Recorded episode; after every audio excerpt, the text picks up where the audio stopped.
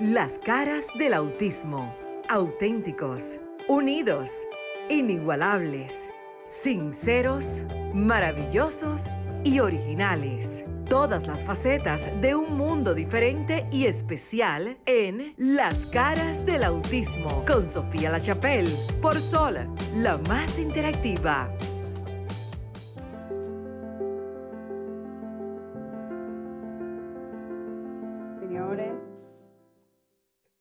Buenas noches, tengan todos y todas. Bienvenidos una vez más a este su espacio, Las Caras del Autismo. En el día de hoy queremos agradecer a Dios la gran oportunidad que nos da de llegar a través de Sol 106, la más 105, la más interactiva, a este su espacio, Las Caras del Autismo. En el día de hoy queremos dar la noticia a todos nuestros radioescucha de que el padre de Sofía falleció en esta semana estamos de duelo aquí en este su espacio que nos unimos al dolor de Sofía y que queremos que ella sepa que estamos con su dolor. De todas maneras, tenemos que continuar con este programa que es la intención de ella desde el primer día de orientar, de guiar y de ser ese, ese eco, esa voz todas aquellas personas familias especiales que no tienen esa voz. Este es el papel de nosotras aquí en la escala del autismo. Hoy contamos con Heiselberg Piña, quien es nuestro colaborador y estaremos hablando sobre un tema sumamente importante como cada sábado estamos con ustedes. Así que eh, yo desde aquí, desde mi hogar, Marix Sabotier y Heiselberg Piña, que ya está en la plataforma. Heiselberg, ¿me escuchas? Sí, buenas noches, Marixa. Buenas noches, Enzo, y gracias. No, tú sabes que estamos a las órdenes. Sí, gracias. No, todo bien, todo bien, Marixa. Lamentando mucho la, la pérdida de Sofía. Sí. Ya, eh, fue algo, una noticia un poquito impactante. Realmente es muy triste y eh, uno dice que este momento uno se siente preparado a medida de que uno va viendo su familiar eh, que está enfermo y demás, pero realmente no, cuando llega la, la hora real, nadie está preparado para este momento, pero ella nos ha pedido que continuemos con el espacio, que su papá, ella le prometió que iba a continuar con su vida normal, que era la de sobre todo esta obra altruista, que es la de guiar y de proteger a las familias especiales. adelante. Así que agradecerte a ti, Heinzelberg. Heinzelberg, nosotros como familias especiales eh, siempre tenemos, tenemos la duda y la, la, primera pregunta que nos llega es cómo sobrepasar el duelo antes de entrar al tema central. ¿Cómo los psicólogos manejan el duelo con las familias? Una pregunta que me gustaría hacer, como estás en la rama de la medicina, es, ¿preparan, ¿se preparan los médicos, los psicólogos para dar esta noticia de que decirle a un familiar a los padres sobre todo, tu niño, tu niña tiene X o cual condición?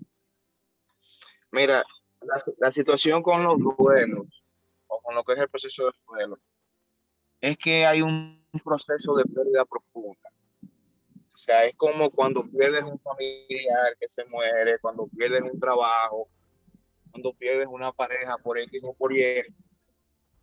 Y, y ese proceso, ese sentimiento de pérdida, los seres humanos pasan por un proceso para poder lidiar con eso.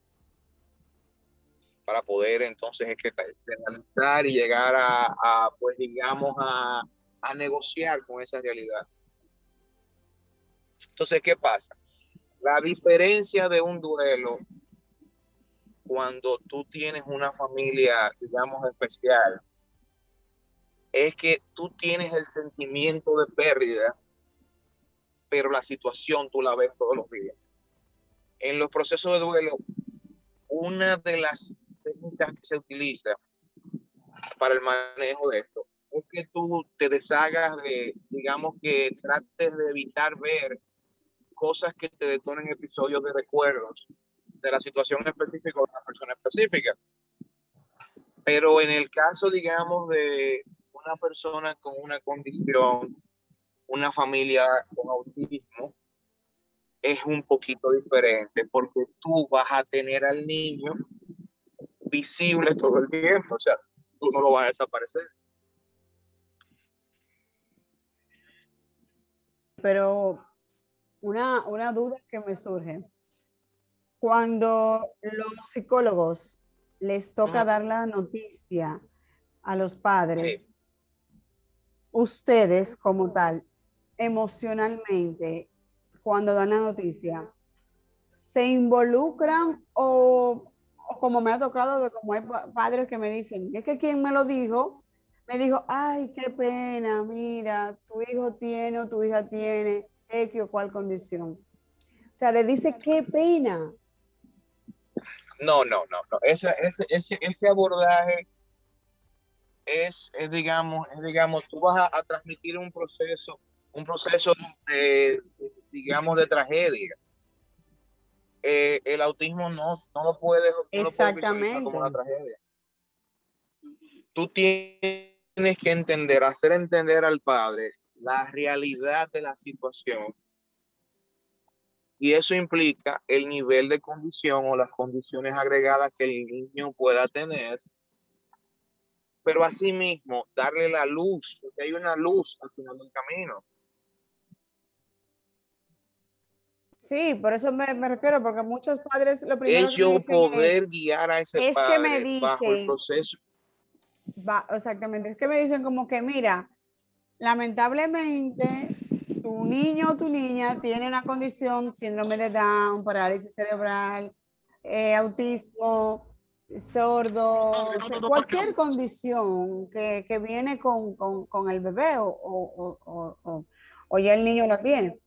O sea, ese, ese sentimiento como de, de, pena, de dolor, deberían entonces los, las personas que, que transmiten el mensaje saber cómo darlo, porque muchas veces va a depender de cómo yo reaccione a tu información.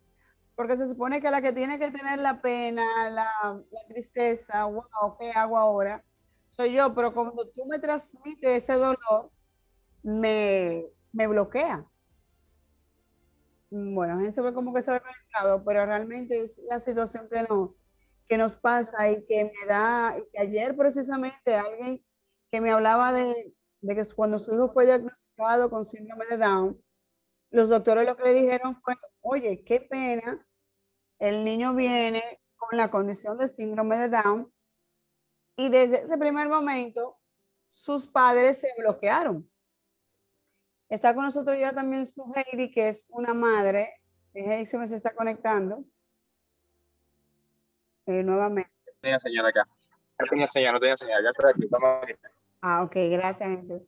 Enzo, el comentario de que ayer precisamente me decían unos padres que recibieron la noticia de que su hijo venía con síndrome de Down y que la persona le dijo, oye, qué pena, viene con síndrome de Down. Y obviamente los padres desde ese momento se bloquearon, se sintieron pena y lástima y no saben, no, saben en ese momento cómo actuar, pero dice, si me lo dice de otra manera, quizás yo me preparo emocionalmente y digo, ok, no pasa nada, voy adelante conmigo, pero es que te bloquean desde que te dan la información.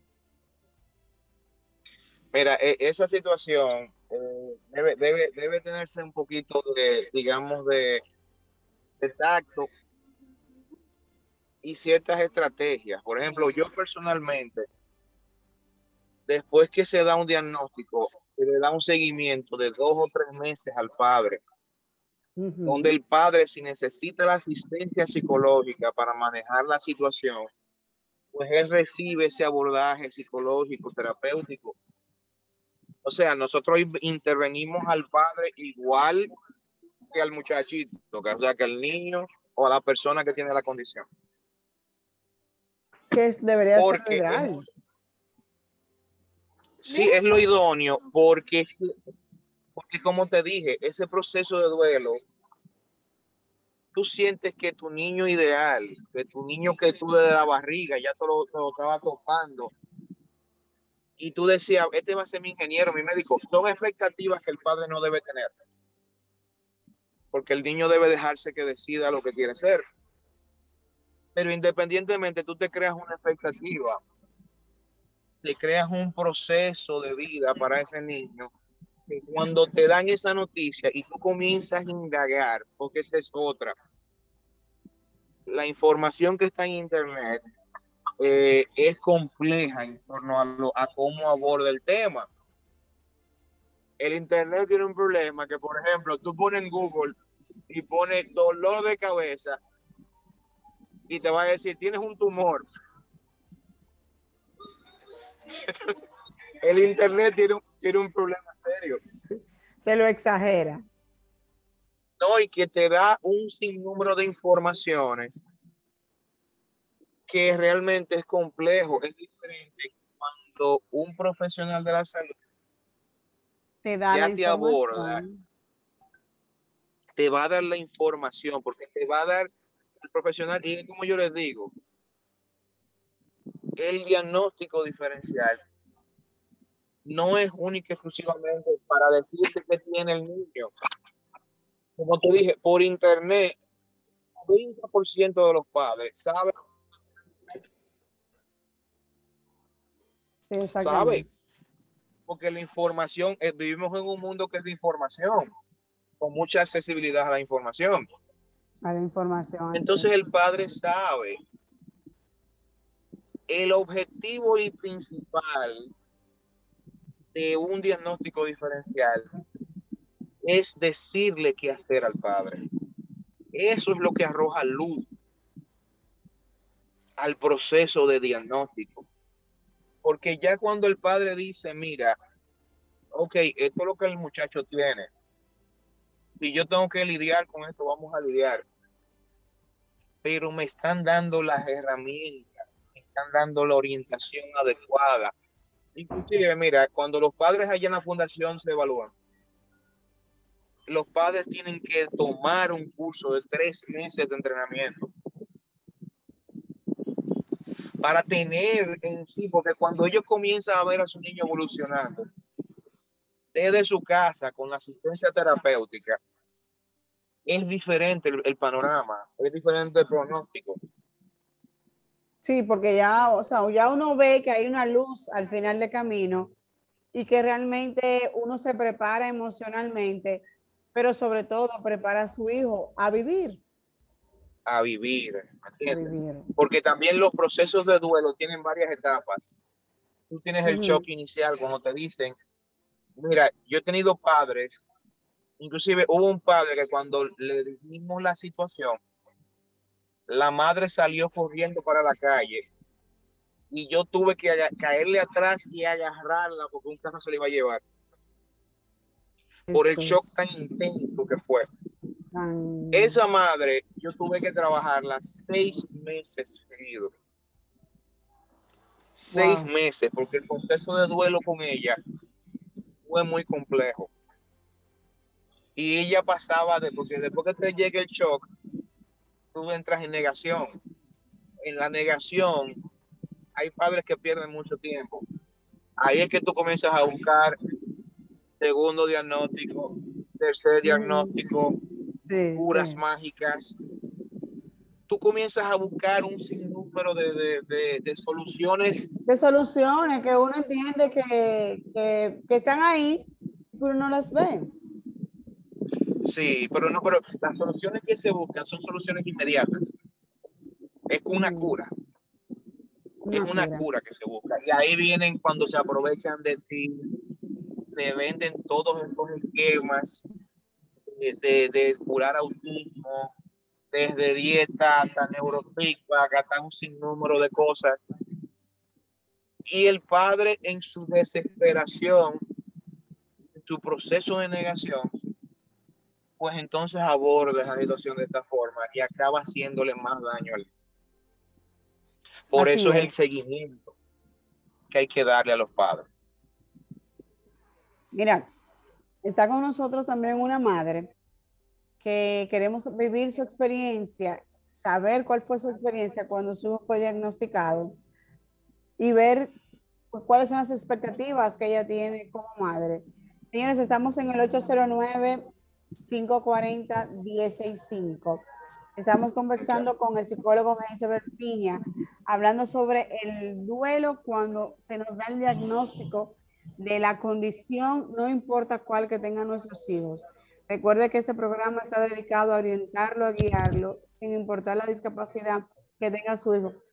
Lamentablemente la palabra discapacidad, así que así se maneja y se conoce en la ley, pero nosotros entendemos que son, que son condiciones especiales, condiciones de vida Exactamente, diferente.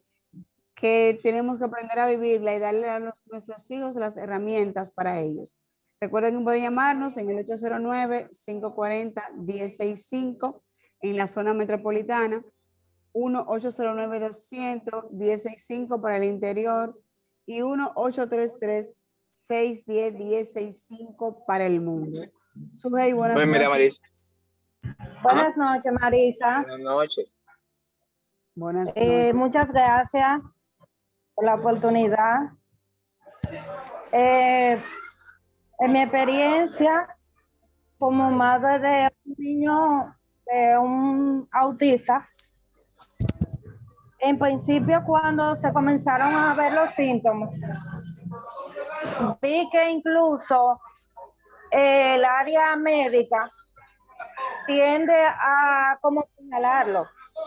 Cuando tú lo llevas al médico, que lo ven diferente, te dicen, tú lo evaluaste, él, él como que especial, así, de una manera un poco Despectiva. rechazante. ¿Escuchaste, Heinzelberg?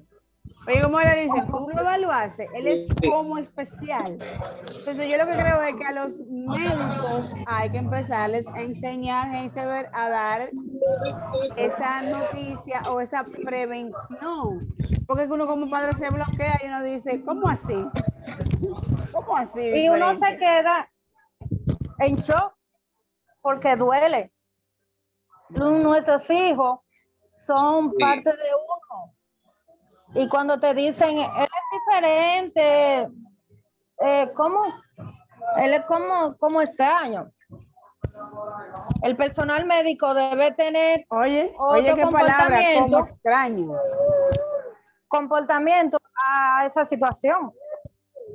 Entonces, eh, cuando uno enfrenta el momento que le dicen sí, hay una condición realmente doloroso, uno pasa un momento difícil, ver que tu persona amada es rechazada y mirada con ojo de, de rechazo en la sociedad, porque todo el mundo te lo señala. Y ahí uno entra a un dolor, a una etapa de duelo, y es cuando uno empieza primero, la mayoría de los padres dicen, no, él no es así. No, él no es así, él no necesita que lo atiendan, él no necesita nada. Esa es la primera etapa, uno lo niega. Y después Sí, que uno va aceptando y va mirando, y lo, para dar un ejemplo que nos vamos informando, o tenemos una persona que nos pueda ayudar en esa situación, entonces sí le damos el carácter que necesita. Primero nosotros aceptándolo, porque es que no se acepta.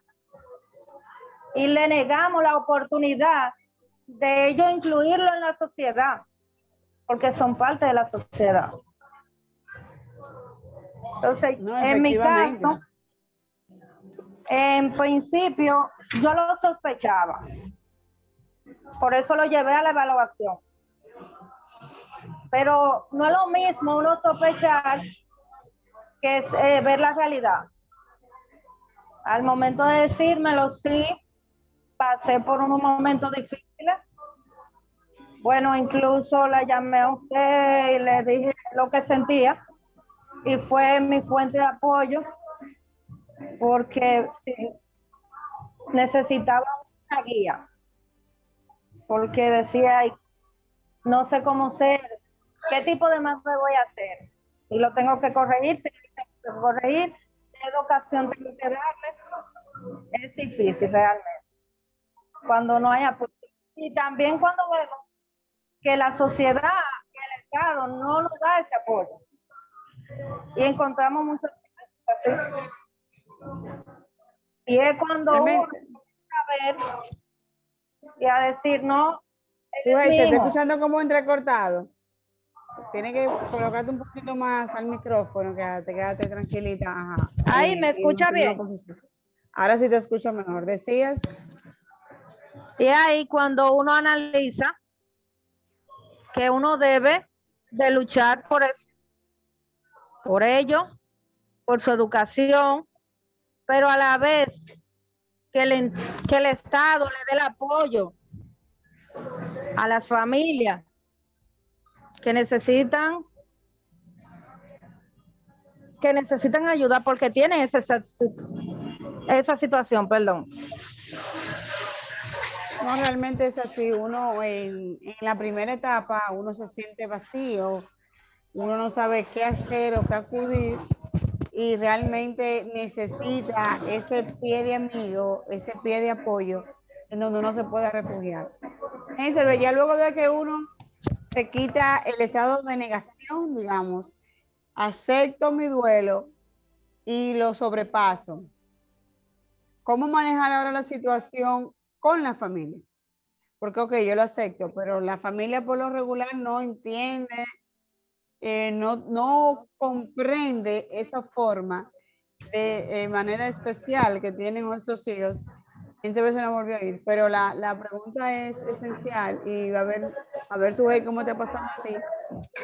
Bueno, ¿Cómo tú manejas eso con tu familia? ¿Cómo tú le explicaste a sus hermanos, si tiene hermano tu niño, a tu pareja, a su papá, y a los demás miembros de la familia de que, ok, aquí hay una situación, tenemos que enfrentarla, tenemos que vivirla. No sin antes vamos a recordar a nuestros radioescuchas que estamos en el 809-540-165 para sus aportes, para, sus, para su conocimiento, para que nos dé también su opinión, sobre todo su experiencia. Gente, yo le pregunté, te preguntaba eh, hace un momentico, ya después que pasamos el duelo, ya después que, digo yo que acepto mi realidad, eh, ¿cuál es el siguiente paso que debemos dar? No, mira, porque el problema es que cuando a ti te dan ese, ese diagnóstico y tú comienzas a hacer el proceso del duelo, es todo una travesía. Es, ¿qué hay que hacer? O sea, ahora hay que buscar colegio, ahora hay que buscar terapia, ahora hay que tal vez buscar medicamentos si tiene una condición neurológica agregada. Es un proceso que es complejo y los padres necesitan primero asistencia y segundo soporte emocional. Porque el soporte emocional a veces lo, lo, damos por sentado y no lo valoramos tanto. Pero como esa madre explicó, tú tienes que entender que esa condición la afectó más a ella que al niño el niño no sintió ninguno de esos rechazos. El niño no sintió porque las personas con autismo en esa parte, pues al tener la afectación en la parte social, pues no perciben tanto ese rechazo, no los estresa tanto, no les complica tanto la vida. Pero el padre, el padre recibe todo ese impacto. Porque como ya te dice, a ese niño como una parte de ti y no el niño que tiene un problema, eres tú de cierta forma que tú comienzas a observarlo de esa forma. Y comienzan los padres a cuestionarse. Y es por mí, fue algo que yo tengo.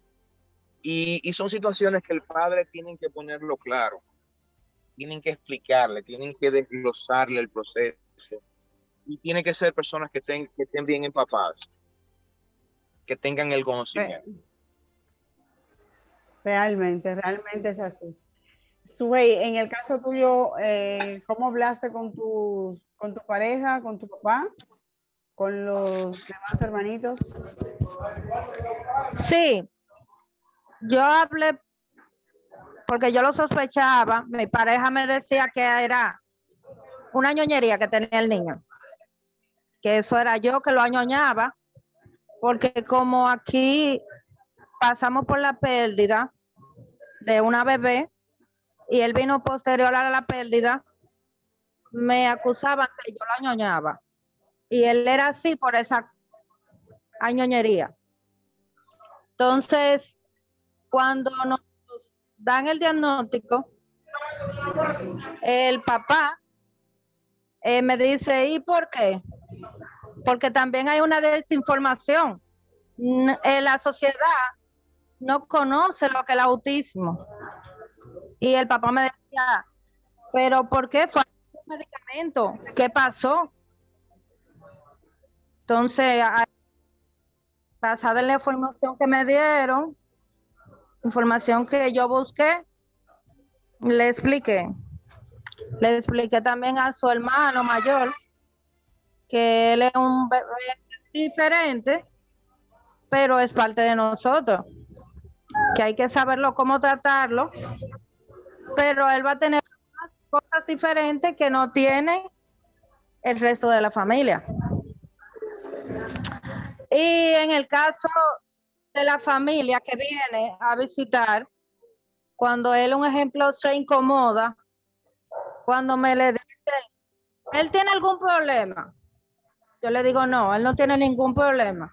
Él es diferente. Y le hago la observación. Ya menos doloroso para mí, yo decirlo abiertamente, que él es autista, porque lo he aceptado. Y para que no me lo señalen, y me le digan, no, porque usted me va a acusar la palabra para que le voy a decir, pero es así, le dicen, él es loco. Si yo le digo, no. Sencillamente, él es diferente. ¿Cómo fue, el, el término de loco, o sea, es increíble ver cómo todavía nuestra idiosincrasia usa el término loco. El DSM-5 define más de 200 condiciones diferentes psicológicas. O sea, tú generalizar a todo el que tenga un problema psicológico como loco es un proceso que viene peyorativo. Eso es cultural, está arraigado en nuestra cultura. Eso, eso es parte sí, pero la gente quizás por ignorancia o porque no se detiene a investigar, los viene a tildar como locos. Y le dice, ah, pues es el loco de la familia. Y siempre en la familia hay un loco. Como que coge los sí, inclusive, la familia un loco. Mira, inclusive yo te digo que las personas discriminan más el autismo por falta de información. Porque el dominicano es mm. una persona que independientemente de todo es muy empático, es muy cálido y es muy servicial. Y cuando tú ves, por ejemplo, tú te montas en el metro y tú ves, por ejemplo, una persona con síndrome de Down, tú ves que la misma población del metro le busca todas las vueltas no lo tratan Exacto. porque el síndrome de Down se ve en la cara, el autismo no se ve. No se ve, no se nota exactamente. Pasa, y pasa muchas veces hasta inadvertido. Entonces, esa información del autismo, porque el autismo no se notará en la cara, pero se nota en el comportamiento. Una persona que ya tiene información sobre autismo sabe ver cuando hay condiciones de autismo por lo menos las más marcadas, porque el autismo es muy difícil de diagnosticar por los diferentes niveles. Pero, por ejemplo, el autismo leve son personas que van a pasar prácticamente desapercibidas muchas veces. Pero ya un moderado, una, afectación moderada, grado 2, grado 3, pues ya tú vas a ver las, las conductas bien marcadas y bien características de autismo. Y son situaciones que la población necesita educarse. Eh, deben, deben haber programas. Nosotros teníamos un proyecto. Entonces, como dice Sujei, exactamente, y tú estás aportando también al mismo, es que deben haber programas de orientación de, como dice ella, desde el Estado, desde, desde nosotros, desde nuestra plataforma, que podamos orientar y guiar a las familias, ellos pueden saber, oye, lo que pasa es que ese niño tiene X o cual condición, no que sea loco, sino que le molesta. ¿Ves como decíamos, por ejemplo, en un like que nosotros hacíamos ese, nos decía Estrellita, que ella montarse en el metro, ella le molestaba porque eh, eh, la, por la sensación del, Por la- del ruido. Por los sonidos, exactamente. Pero es que eso no todo el mundo lo sabe entender. No, y, y es como te digo, por eso es tan necesario. Y no solamente porque, mira, las tasas de divorcio por situaciones de autismo mal manejadas son altas. O sea, nosotros tenemos allá una tasa de divorcio que los papás se separan muchas veces porque no aguantan al muchacho. O sea, no aguantan al muchacho. Y o se Su va la mujer, he hijo. visto casos que la mujer se va y le deja el muchacho al marido. O Oh, viceversa, se fue el marido y le dejó el muchacho. Y son Su propio hijo, ¿eh? Su propio hijo. Sí, porque es que la vida de pareja se ve afectada. Es que pasa el fenómeno que te mencionábamos anteriormente, que es el de la madre y el padre autista. No se dice autista, pero en este caso sí. Porque el autismo se vuelve un eje tan central de la vida de esa persona. Es el único tema disponible y es lo único que, que la vida de esa persona abarca. Y no debe ser así hay, hay una situación que dice 13 cosas que me pediría una persona con autismo. Es un escrito bien, bien, voy a ver si lo puedo conseguir para subirlo a la página. Ay, sí, qué bueno, fíjense, eh, para que nuestros radioescuchas también lo puedan, lo puedan leer y puedan entender que si bien como dice Sujei, que tú que has vivido con autismo, y yo que he vivido también con alguien con autismo, que no, es que el autismo no son nuestros, nuestros familiares, que no es una condición. Es una condición y no puedes dejar que arrope tu vida, porque inclusive ese mismo proceso desestabiliza a las personas emocionalmente. Y como el autismo Ujú. es una condición que necesita que tú como padre estés bastante estable emocionalmente para poder abordar esa situación.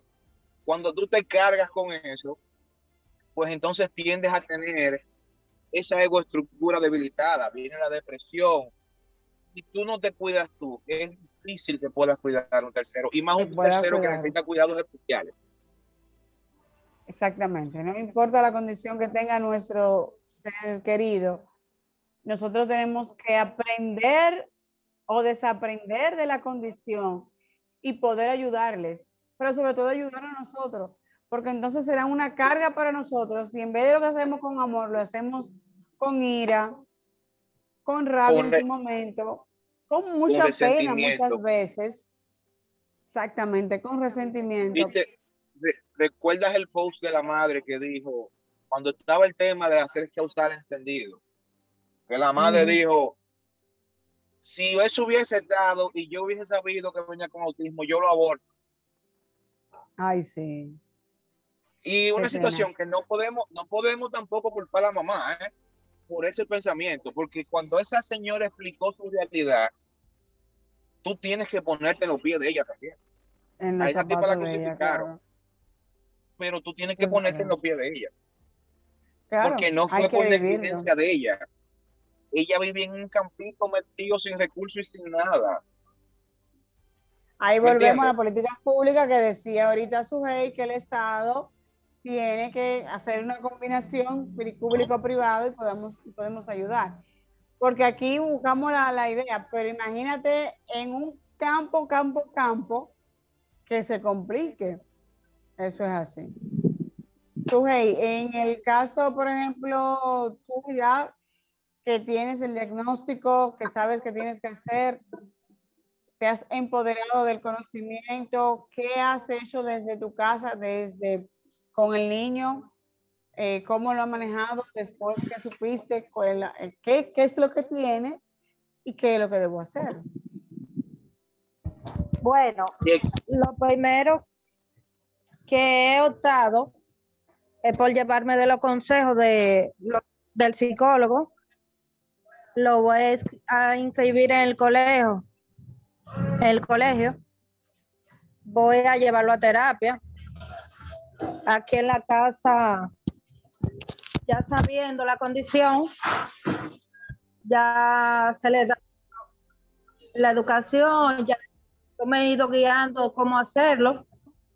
Se le da más amor, más amor en el sentido de que hay que comprender un poco más cierta cosa y estar preparado para muchas dificultades, aceptarla, porque tuve una experiencia con él. Vino una persona de visita, comenzó a llorar, a llorar, a llorar. Duró casi el tiempo que la persona duró aquí llorando. Yo por, la visita que estuvo en la casa. Sí. No quería ni mirar. Entonces yo lo llevé a ese caso. ¿Eh? No, no, si gente no se está escuchando. A ver, ¿qué estoy escuchando, estoy escuchando. Fíjate que ella dice que fue alguien a la casa y el niño lloró todo el tiempo que estuvo el, el niño, o sea, la visita en la casa. Hay que decirle al niño, viene visita, prepararlo emocionalmente, en caso de que yo sepa que va a visita. Y en caso de que yo no sepa que vaya a visita, ¿cómo manejar esa situación? lo que pasa es que, mira, eh, eso pasa por muchas situaciones, pero más que todo es porque debe haber un proceso de anticipación al niño. Eh, él, tú, estás, tú estás introduciendo un elemento extraño en su rutina las personas con autismo pues se adhieren a procesos de rutinas específicos y es difícil romper esos esquemas. Inmediatamente tú introduces, mi hermano es así, cuando tú le llevas una gente a la casa, él pasa cinco o seis días guillado y estrellando. No, mira, él se incomoda, él no le gusta que vayan a su casa. Si él te conoce, él te recibe y te recibe un par de horas, pero un par de horas, si él ve que tú te estás acomodando, hay un lío. si él ve como que tú estás cogiendo como confianza, ese hombre hace un lío.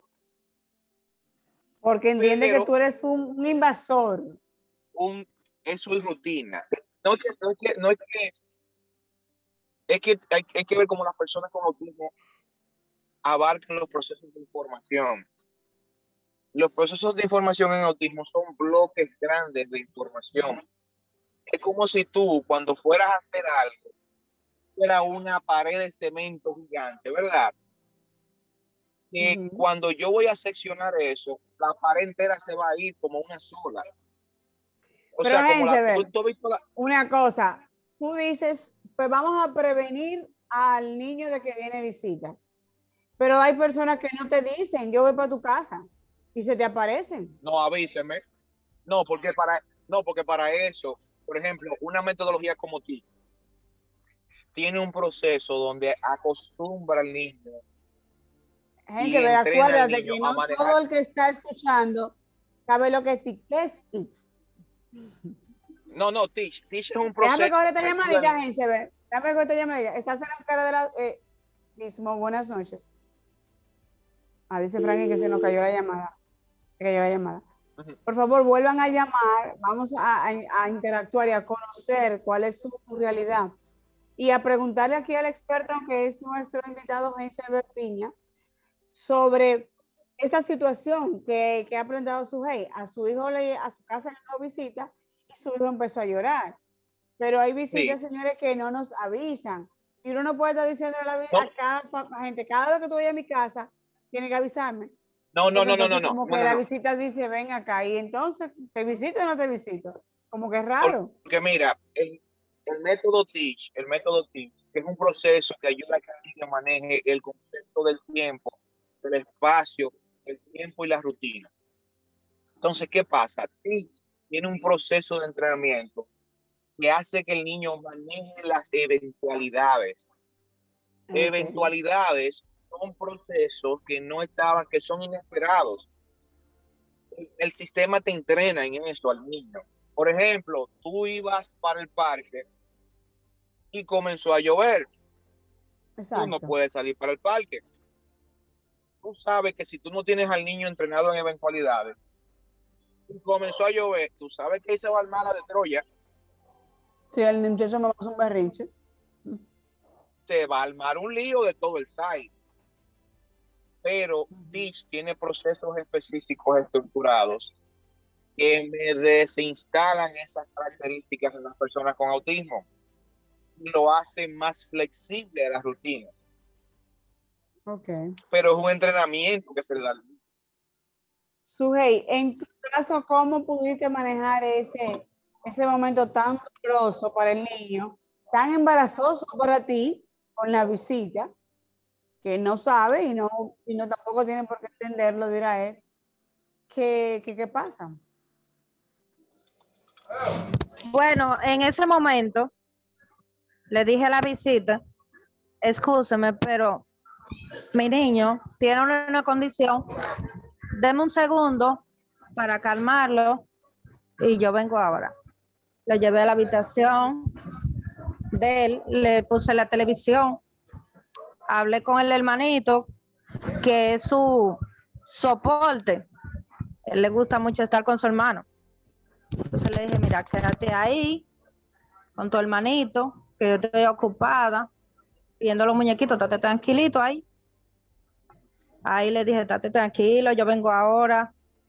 Cuando se calmó, que yo vi ya que se estaba riendo con la televisión, salí de la habitación y atendí la visita. Bueno, en este caso tú priorizaste que era, que era la tranquilidad del niño y debe de ser así. Pero Claro. realmente uno tiene que aprender, yo siempre digo que desaprender, que desaprender, porque si tú no hubieses sabido que tiene un diagnóstico, tú te enojas y tú dices, pero mira muchacho, ¿qué lloradera es esa? Cállate, y lo manda a callar. Pero Sí. no, como que- por eso es la importancia de saber el diagnóstico y saber Claro, cómo porque- manejarlo, porque entonces saber el método. saber exactamente, porque si no le vamos a causar más estrés al, al niño o a la niña. Que como dice Hazel, Mira, por ejemplo, No por ejemplo, Marix, el problema que nosotros teníamos allá en la Ujú. Te escucho.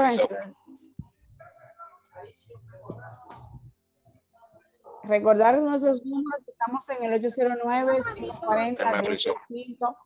Estamos conversando con Hazel Piña y su una madre, Hazel psicólogo, sobre cómo manejar ese duelo después del diagnóstico de que tenemos un niño con la condición, de ver esas expectativas que se nos generan en nuestras cabezas y que necesitamos ejecutarla para el bienestar de nuestros hijos. Fíjense la importancia de saber el diagnóstico, porque su juez sabía que su hijo tiene la condición de autismo y sabía que su hijo fue un detonante, que fuera alguien extraño a la casa.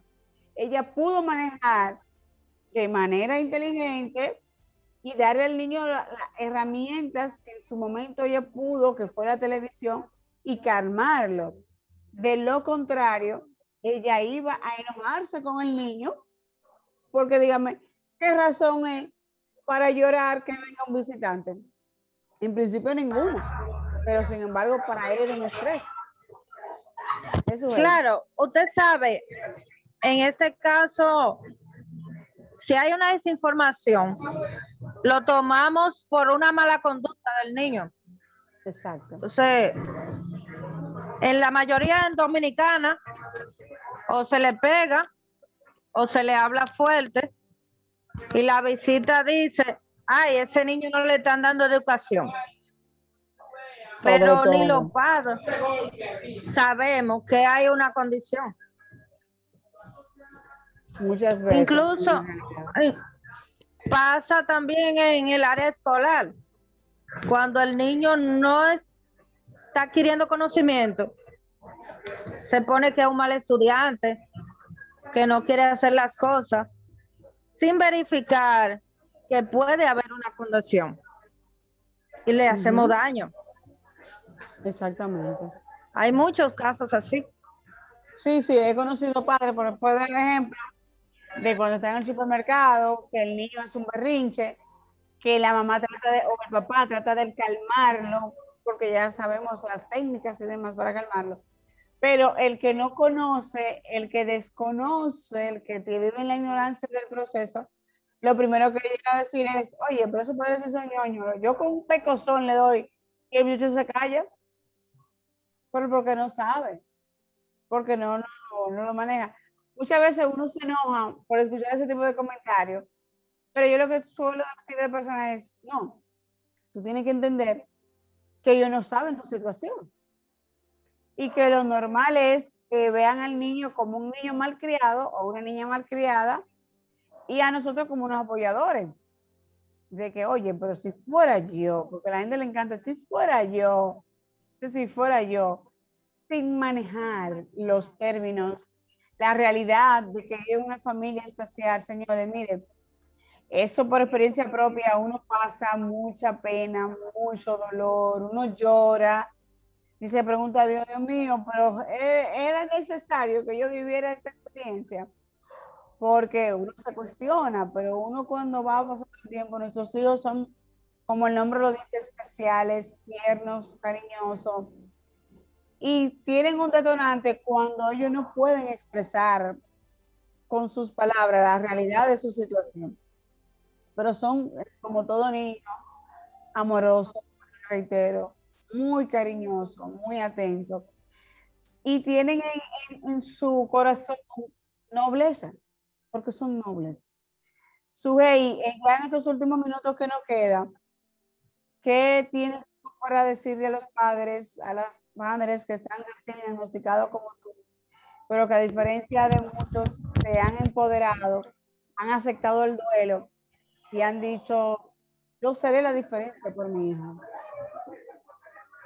Yo puedo decir, Marisa, que debemos luchar para incluir a nuestros hijos la sociedad, porque sencillamente es una condición y ellos son personas y deben tener el derecho de mirarlo igual y tienen derecho a una educación, incluso luchar por educar para que el Estado, para que el Estado busque fórmula. Porque usted sabe que muchas veces lo rechazan en lo colegio.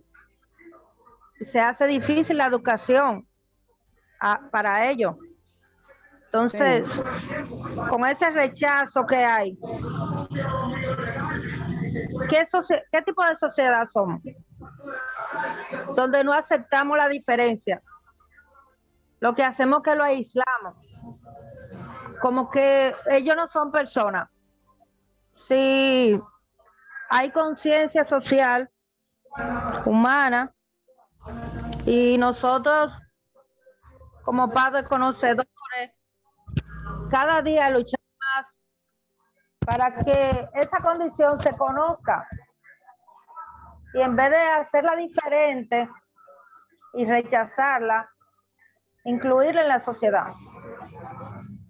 Así con programas, con charlas, de que si verificamos una diferencia, una conducta diferente que pueda manifestar un niño, que el Estado le pueda proporcionar su educación, su evaluación para que un psicólogo lo vea, se le dé seguimiento y se le explique a los padres cuál es la situación. Que si los padres entran en el proceso de duelo complicado también se le ayude. Porque lo primero que a veces no aceptan la situación son los padres. Le hacemos daño a ese ser que amamos por ser diferente, porque como lo vemos perfecto, y en ese momento llega la perfección, ya queremos también aislarlo. Así es. Por, Gracias, una mala desinformación. Gracias, Sofía. Damos eh, la bienvenida a Sofía, que se está con nosotros. buenas noches.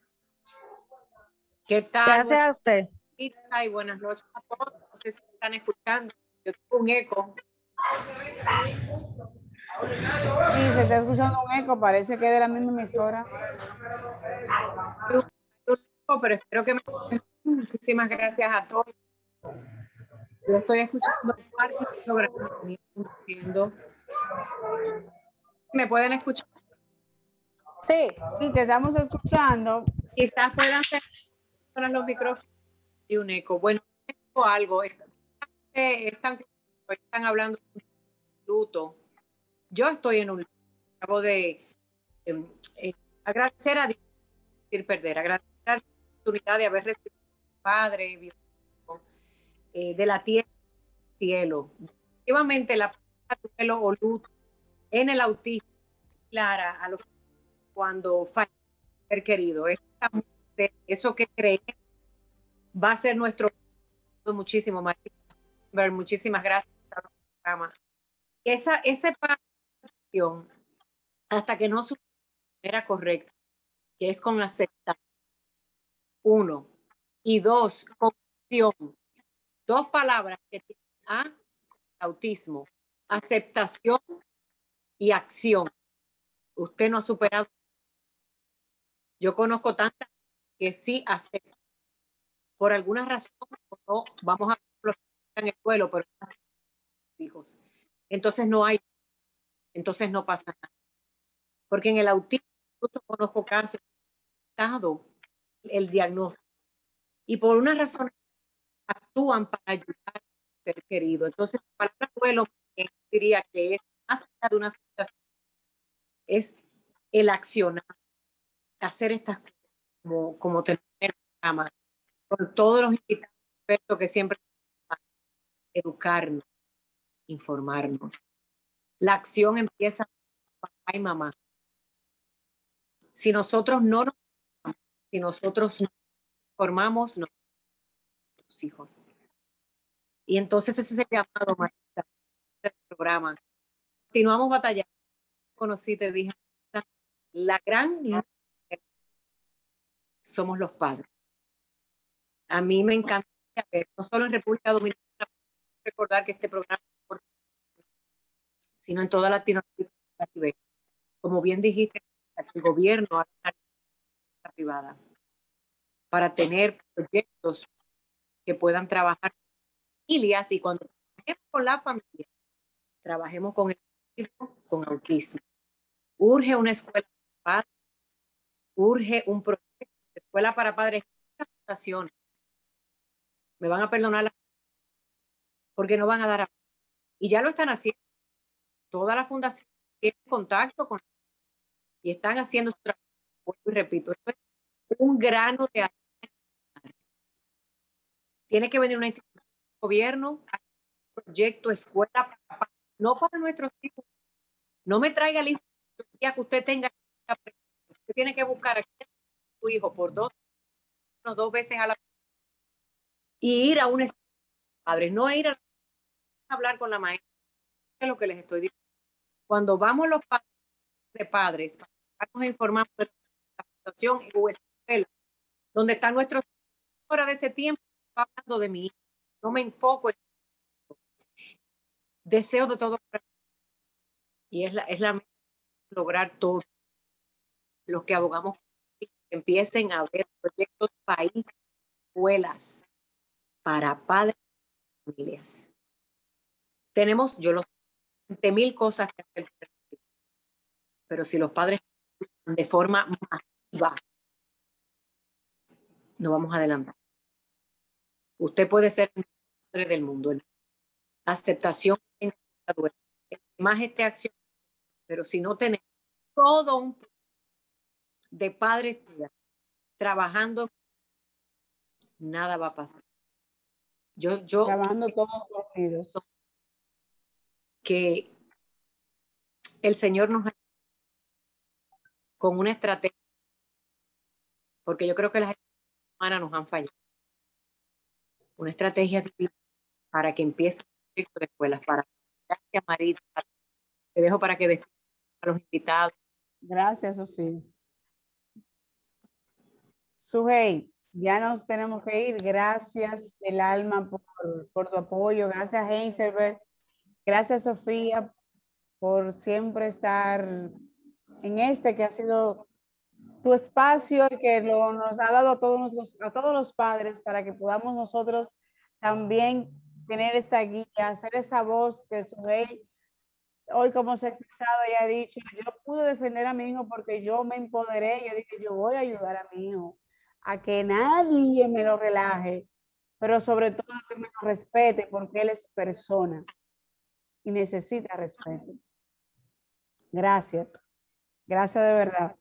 Gracias Franklin, gracias Agencia Hasta el próximo sábado, Dios mediante, en un programa más la escala del autismo. Sofía, contigo. Buenas noches. Buenas noches. Sol 106.5, la más interactiva. Una emisora RCC Miria.